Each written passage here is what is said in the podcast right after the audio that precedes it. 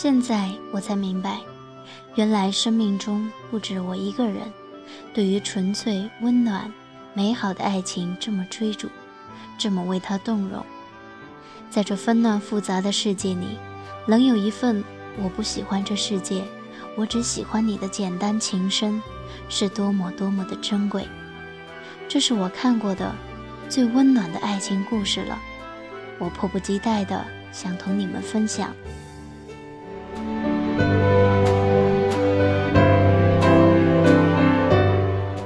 不喜欢这世界，我只喜欢你。作者：乔伊，演播：朱克。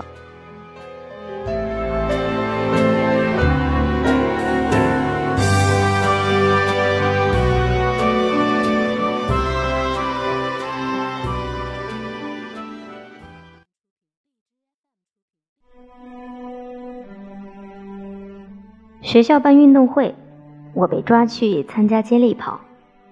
做准备运动的时候遇到 F，我紧张的要命。他答应替我加油。我指着起点旁边的看台对他说：“一会儿你就和我哥站那儿。”他说好。开跑前我去排队，站在跑道上回头找他们，两个人都不见了。问旁边的人。说老师让他们参加跳高的集合。枪声一响，全场闹哄哄的，全是加油声。我脑子乱成一锅粥，紧张的肚子痛。我是第二棒，眼看着第一棒马上结束，我习惯性的回头看，以为自己眼花了。他不知道什么时候又回到看台，站在我刚刚指他的地方。眼神交汇的一瞬间，顿时就安心了。他说：“当时那么紧要的关头，我居然分心跳起来冲他挥手，但我一点都不记得了，就记得看到他站在那里，心里特别特别高兴。说来奇怪，我小时候幸福感不如现在充沛，因为害怕失望，所以对任何事都不敢抱有希望。”但我就是信任他，特别信任，从来没有人像他那样可以给我带来那么多的安全感。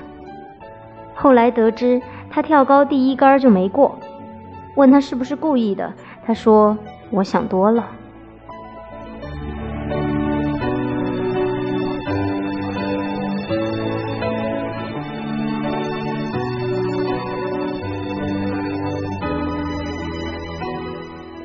我人生第一次看芭蕾舞剧是跟着 F 同学去的，零五是 F 的妈妈。那天结束之后，他去后台找他妈妈，我也跟着去了。F 同学就指着我介绍：“妈，这是我同桌乔伊。”那是我第一次见他妈妈，特别紧张。虽然那时我们还只是纯洁的同桌关系，当时我想说：“阿姨好。”恭喜你演出成功，结果脑子一抽，张口就变成了“妈，恭喜你演出成功。”说完之后，大家都愣了，然后一阵爆笑。我恨不得找个地洞钻进去。第二天，我偷偷问 F 他妈妈怎么说我，F 憋着笑说：“你妈说你挺可爱。”我再一次想找个地洞钻进去。那时候谁都没有料到，若干年后我真的改口叫妈了。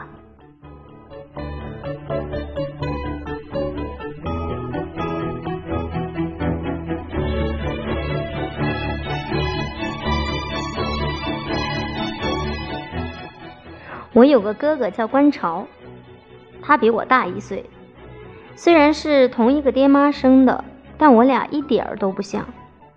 他从小就比我聪明。小时候，我的玩具是积木，他的玩具是变阻器和安培表。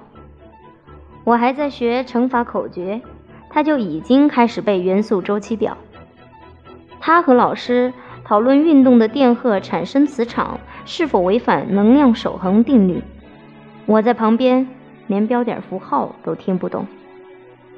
我不止一次的怀疑他长了两个脑子，把我的那个抢走了。小时候，我最羡慕的就是独生子女。观潮跟我从小打到大，而且他从来不让我。去年我表姐生了二胎，大儿子闷闷不乐。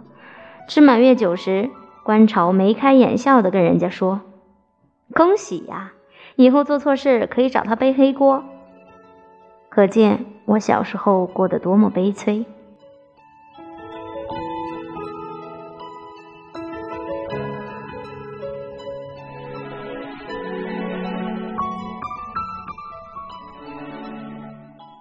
小时候，观潮总欺负我，不带我玩，还抢我零食。那时我比他胖得多，在打架上有压倒性优势，抢不赢我就动粗。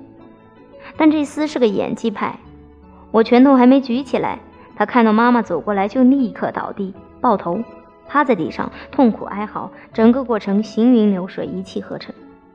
于是，我被妈妈暴打一顿。当然，我也有聪明的时候。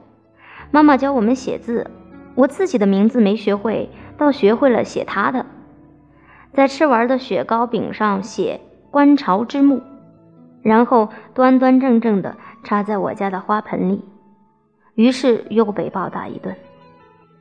兄妹应该有很多类型：相亲相爱型、情同手足型、两看生厌型。我和观潮属于从小打到大型。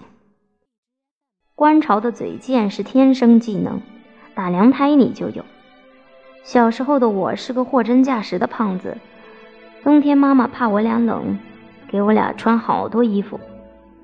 观潮穿多少都不显胖，而我就变身成一个圆滚滚的球。观潮担忧地说：“以后你结婚了怎么办？”别的新娘穿婚纱是公主，你就是个包子。以至于我经常做噩梦，梦到夜礼服假面娶我。我们在教堂宣誓，神父说：“现在新郎可以吻新娘了。”叶礼服假面缓缓揭开我的面纱，发现里面是个猪肉白菜包。读书以后，我莫名其妙的瘦下来，保持至今，几天称一次体重，十分得意的给他发照片，看不到九十哦。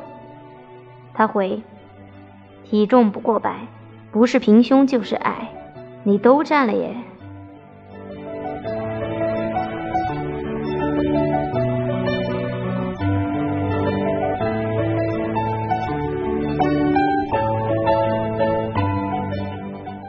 我读书读得早，小学和初中都跟观潮一个班儿。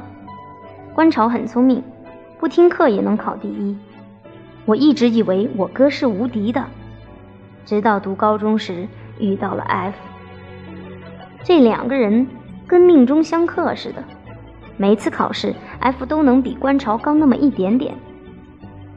观潮表面不在乎，其实内心耿耿于怀。他们首次交锋是某天放学，我在操场等观潮打完篮球一起回家。F 来找我，好像是因为我把他的书带走了。球场上的观潮不知出于何种心理，贱嗖嗖的跑过来搭话。我在旁边翻书包，听到他俩对话如下：要走了，明显没话找话。F 没回他。满脸你是谁的表情？我是九班的观潮，自报家门，自信满满。谁？你不认识我？F 面无表情的摇头。我们一起上过奥数特训班，我是班长，你不记得了？F 继续面无表情。你真不记得？每次考试我都坐你后面。第一次月考。我比你低五分，第二次是八分，上一次我差一点就反超，就差一分。F 继续无辜的看着他，我猜他肯定是想说什么化解尴尬，但这个任务对他来说真的太艰难了。他想了半天才憋出一句：“那你再接再厉。”然后从我手中接过书，挥挥衣袖，飘然远去。留下目瞪口呆的观潮。